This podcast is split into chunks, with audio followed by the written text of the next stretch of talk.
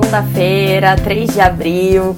Sejam todos bem-vindos ao Minuto Megawatt, seu café da manhã energético transmitido ao vivo no Instagram e, na sequência, disponível nas principais plataformas de streaming de podcasts, além do aplicativo da Megawatt. Se você ainda não baixou, depois que terminar a nossa, a nossa live, você corre lá e baixa.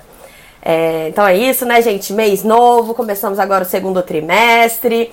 É, eu sou Camila Maia, jornalista da Megawatt, me apresentando para quem ainda não me conhece. E hoje a gente vai falar um pouquinho sobre os destaques dessa semana, que está começando mais curtinha, com feriado na sexta-feira, mas nem por isso deixar de ter muita informação. Então vamos começar falando sobre o mercado de petróleo. Ontem teve um corte surpresa na produção pelos países membros da OPEP, é, a Organização dos Países Exportadores de Petróleo, e está repercutindo bastante no mercado nessa manhã. A gente também tem novidades na Eletrobras. A Eletrobras anunciou na sexta-feira à noite nome, os nomes dos vice-presidentes que foram eleitos pelo conselho, ali dentro de toda aquela reestruturação né, organizacional que a Eletrobras tem conduzido. É, a gente vai falar sobre a estratégia da Eletrobras, né, as estratégias da Eletrobras para destravar valor. Isso é um pouquinho de spoiler de uma reportagem que a gente vai publicar na sequência, de uma entrevista que eu fiz com o presidente Wilson Ferreira Júnior na semana passada. E também teremos aqui a agenda da semana, compromissos do ministro de Minas e Energia, reunião da ANEL, do CMSE, muita coisa. Bora lá. Começando então pelo petróleo, tá muito agitado porque ontem, dia 2 de março, dia 2 de abril, o bloco da OPEP+, que inclui outros países como a Rússia e a Arábia Saudita, é, surpreendeu anunciando novos cortes é, que chegam a 1,15 milhão de barris diários já a partir desse mês na sua produção. É, o corte ele acabou vindo um dia antes da reunião ministerial da OPEP+, que acontece hoje. E tudo indicava, né, todas as reportagens, é, todos os analistas internacionais diziam que é, não tinha nenhuma indicação de que esse corte aconteceria agora. A previsão era de que o patamar atual da produção, que já é um corte de 2 milhões de barris diários é, em relação ao início do ano, duraria até o fim de 2023, mas não é bem assim. É, a Arábia Saudita está liderando esse corte com 500 mil barris diários a menos de produção, mas também vão fazer cortes importantes na, na sua produção. Os países Iraque, Emirados Árabes Unidos, Kuwait, Oman, Argélia, Rússia e Cazaquistão. E aí, a partir de julho, como vai ter uma oferta menor da Rússia, aí a produção mundial do petróleo vai ser 1,6 milhão de barris diários menor do que era estimado anteriormente. E aí a medida ela tem tudo para aumentar as tensões entre os Estados Unidos e a Arábia Saudita, que já, já, já tem rolado já há algum tempo, é porque estão, ela tem dois efeitos é, importantes. Primeiro é que ela beneficia a Rússia, é, já que a tendência é que isso gere um aumento no preço internacional do petróleo, então a Rússia vai ganhar mais dinheiro com a exportação. E segundo é que é, há um efeito inflacionário nos Estados Unidos, na verdade em, em, todos os países do mundo, né? Já que os preços do petróleo eles repercutem diretamente nos preços de combustíveis e em, por, em toda a cadeia, né? Depois disso. Então, nos Estados Unidos, como a, a inflação tem sido um problema grande, esse é mais um agravante. No Brasil também isso acontece, né? Mas antes deixa eu só falar aqui como que os preços do petróleo estão se comportando nessa manhã. Eu olhei agora há pouco, por volta de 10 para as 9, e o WTI, que é o contrato de, de petróleo negociado nos Estados Unidos, né? Com vencimento em maio, ele estava subindo 6,54% a 80,62 dólares o barril. E o Brent para junho tinha alta de 6,33% a 85 dólares o barril. Então já são altas bem importantes. E aí aumenta o preço do petróleo no mercado internacional, a gente volta àquele velho problema aqui no Brasil, que é a questão do repasse dos preços pela Petrobras ou não, né? É, hoje tem uma reportagem bem interessante ali no jornal O Globo, da, da jornalista Malu Gaspar, com alguns bastidores da relação entre o presidente Luiz Inácio Lula da Silva e o Jean Paul Prates, que é o presidente da Petrobras. É, que até, segundo a reportagem, o Lula. A gente sabe que o, PT, em geral, está um pouco insatisfeito com, com a gestão do Prates, até pelos nomes que foram indicados, eles queriam que fossem nomes mais à esquerda, né? Tá tendo essa confusão bem grande ali em relação às diretorias e aos, ao conselho da Petrobras, principalmente desde, desde o início do ano. Mas a reportagem fala que também está tendo é, alguma insatisfação até com o presidente Lula por conta da inação. Eles estão vendo que o Jean Paul não está fazendo tudo que ele poderia, não está tentando de todas as formas mexer em duas questões importantes que são a questão dos preços de combustíveis, né? Acabar com a paridade com os preços internacionais, mas como é, o Jean Paul já deu algumas declarações que assim, não vai achar o preço artificialmente e se ferrar, a Petrobras vai ter prejuízo por conta disso. Mas ao mesmo tempo eles também são muito críticos da paridade com os preços internacionais. Mas ainda não fez nada pra, pra, como alternativa, né? Até porque todos os trâmites da governança ainda estão rolando.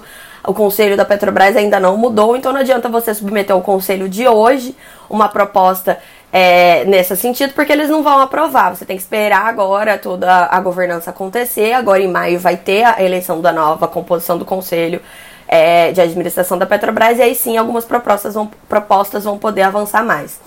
E outra questão que também está é, tá gerando algum ruído é relativa às vendas de ativos, porque lembrando que a Petrobras ela suspendeu as vendas de ativos a pedido do Ministério de Minas e Energia, mas depois esclareceu que os ativos que as vendas já foram assinadas é, vão, ser, vão ter as transações mantidas, inclusive os, as conversas de transição estão acontecendo. Então, isso aí também está gerando algum tipo de ruído. É, na sexta-feira, a Petrobras informou que a, o Jean Paul Prates e a diretoria da companhia, eles debateram e validaram algumas propostas que vão ser consideradas no planejamento estratégico da companhia. E aí ele, eles divulgaram alguns tópicos, mas a gente ainda não tem o um novo planejamento estratégico. Mais uma vez, precisa do novo conselho para aprová-lo. Mas é, eles falaram ali que esse novo planejamento ele vai considerar ênfase na adequação e aprimoramento do parque atual de refino, uma questão bem importante. É, foco em ativos rentáveis de exploração e produção e busca pela transição energética justa.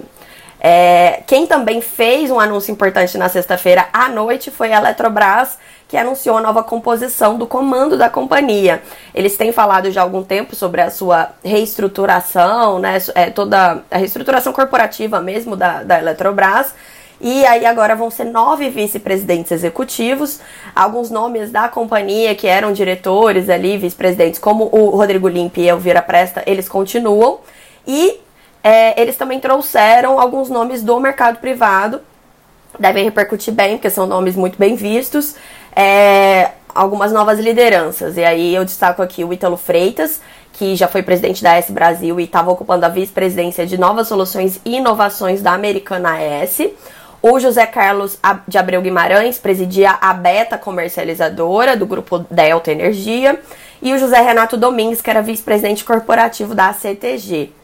E aí, falando na, na, na questão da nova vice-presidência de comercialização de energia, tem muito a ver com uma reportagem que a gente vai publicar daqui a pouco, que é resultado dessa conversa que eu tive na semana passada com o Wilson Ferreira Júnior, quando ele falou sobre os desafios da empresa ali na área de comercialização de energia. A, a Eletrobras está num momento um pouco complicado, assim, no curtíssimo prazo, porque os preços de energia estão muito baixos. A gente sempre fala aqui, né? Estão no piso é, de 70 reais por megawatt-hora. A gente não sabe se é esse o piso, mas pode ser que não seja mais, mas por enquanto é. E é, a Eletrobras ela está recebendo um volume muito grande de energia descontratada a cada ano. Esse ano já foram é, 1,3 gigas médios de energia descontratada e nos próximos anos isso vai também gradualmente acontecendo até atingir os 6,6 gigas médios de garantia física das hidrelétricas que é, eram alocadas, né, ainda são algumas, né, no regime de cotas. Então, para isso, elas recebem uma receita fixa regulada, que é a cota de energia, mas não tem risco hidrológico. E aí elas vão ser descontratadas, e aí esse é o grande tchan da privatização da Eletrobras, né? Ela poder negociar essa energia a preços de mercado e aí destravar bastante valor.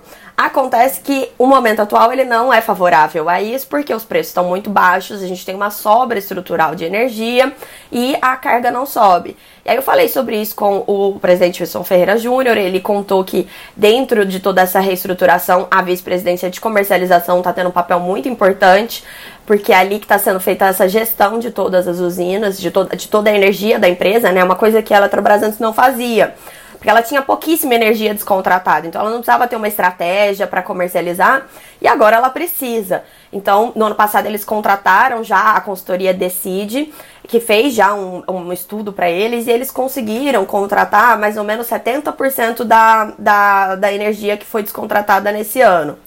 E aí sobrou um pouquinho de energia dentro das cotas, dentro de, de um hedge para o risco hidrológico, já que agora a energia que é descotizada ela está sujeita ao risco hidrológico, então eles estão deixando um hedge de 15% mais ou menos, e ainda tem um pouco de energia descontratada, mas ele disse que esses contratos eles conseguiram preços mais favoráveis, já que foram feitos antes da, desse cenário de abundância de chuvas e é, sem perspectiva de alta de preços se concretizar. E aí a Eletrobras, em paralelo, ela trabalha com algumas questões, assim, ela já avalia, ela tem um, ela avalia que ela tem uma vantagem competitiva, porque ela tem energia descontratada, renovável, né, das hidrelétricas, por um prazo muito longo para vender. Não é que nem hoje em dia quem tem é, prazos mais curtos, ou então tem que investir no projeto para ele ser viabilizado. Não, a Eletrobras já tem, as, as hidrelétricas já estão funcionando e o prazo é muito longo. Então, é, eles, a, a, uma das apostas é que esse prazo muito longo faça com que o preço seja um pouquinho maior e, e, e dê essa estabilidade ali para a companhia. Outras, outras formas ali de destravar valor, eles avaliam é, hibridizar essas usinas, colocar painéis solares, fotovoltaicos é, nos reservatórios das hidrelétricas, né? Porque você tem uma rede de transmissão que foi dimensionada para garantir a física anterior dessas usinas, que foi revista antes da privatização e baixou bastante. Então, eles acham que isso dá para fazer sem precisar fazer investimento de reforço na transmissão das usinas. Eles também avaliam fazer autoprodução, ou seja, vender uma participação acionária dessas usinas para o cliente, e aí o cliente tem a vantagem né, da, da autoprodução que é questão, em relação à questão dos encargos. Eles estão avaliando tudo. E também avaliando perspectivas de crescimento. E ao mesmo tempo, também a gestão da empresa defende aí políticas industriais para que o Brasil saia desse momento aí, desse, desse, pegue uma inércia melhor no mercado de energia, já que agora a gente está com essa questão de a carga não cresce, consumo não cresce, vira, uma, vira, um, vira um círculo é, vicioso, né? E a gente tem que entrar num círculo, um círculo virtuoso com o aumento da, da demanda por energia, e aí, consequentemente, você gera mais investimentos, consegue viabilizar novos empreendimentos, gera emprego, gera renda. Para isso a gente precisa de consumo e a maior parte do consumo a gente sabe que está na indústria. Então é, rola esse movimento aí de defesa de uma industrialização, uma política industrial no Brasil. É, bom, para finalizar, só, só um, um, parênteses, né? Mais informações. Essa conversa com o Wilson ela foi bem extensa. Ele falou sobre muitos aspectos e a reportagem vai subir daqui a pouquinho, então fiquem de olho na Megawatt. E para finalizar, vamos para nossa agendinha então da semana, né? É uma semana mais curta, mas ainda assim tem bastante coisa acontecendo. Amanhã, terça-feira, como sempre, a gente tem a reunião ordinária da diretoria da ANEL.